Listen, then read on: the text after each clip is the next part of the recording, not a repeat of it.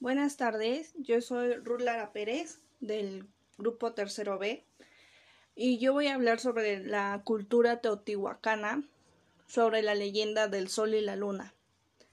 El primer sol se llamaba el sol del tigre, nació en, el año 955 a.C., pero al final de un largo periodo de 676 años, el sol y los hombres fueron devorados por los tigres, el segundo sol era el del viento.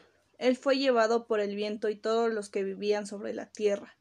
Y quienes se colgaban de los árboles para resistir a la tempestad se transformaron en monos.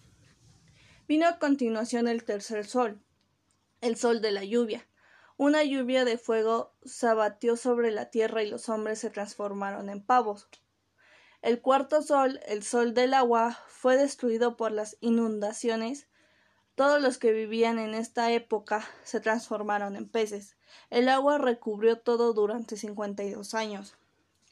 Pensativos los dioses se reunieron en Teotihuacán.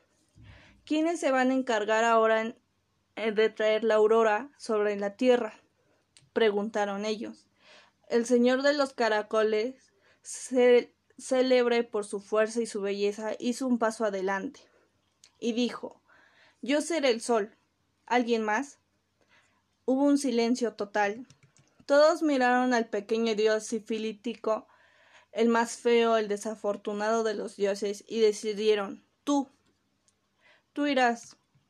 El señor de los caracoles y el pequeño dios sifilítico se retiraron a las montañas, que hoy son las pirámides del sol y de la luna en Teotihuacán.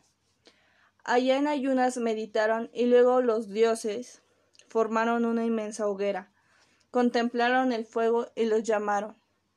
El pequeño dios sifilítico tomó impulso y se retiró y se tiró a las llamas, resurgió enseguida, después se elevó incandescente en el cielo. El señor de los caracoles miró la hoguera ardiente, el ceño fruncido, avanzó, retrocedió, se detuvo, dio varias vueltas, como no se decidía. Exasperado los dioses lo empujaron, pero antes de que se elevara en el cielo los dioses furiosos lo bofetearon y le pegaron en la cara con un conejo, tanto que le retiraron su resplandor. Fue así que, que el arrogante señor de los caracoles se volvió la luna. Las manchas de la luna son las cicatrices de su castigo, pero el sol resplandeciente no se movía. El gavilán de obsidiana voló hacia el pequeño dios y le preguntó ¿Por qué no te mueves? Y él respondió El menospreciado, el purulento, el jorobado, el cojo, porque yo no porque yo quiero la sangre y el reino. Este quinto sol, el sol del movimiento, iluminó a los toltecas e iluminó a los aztecas. Tenía garras y se alimentaba de corazones humanos.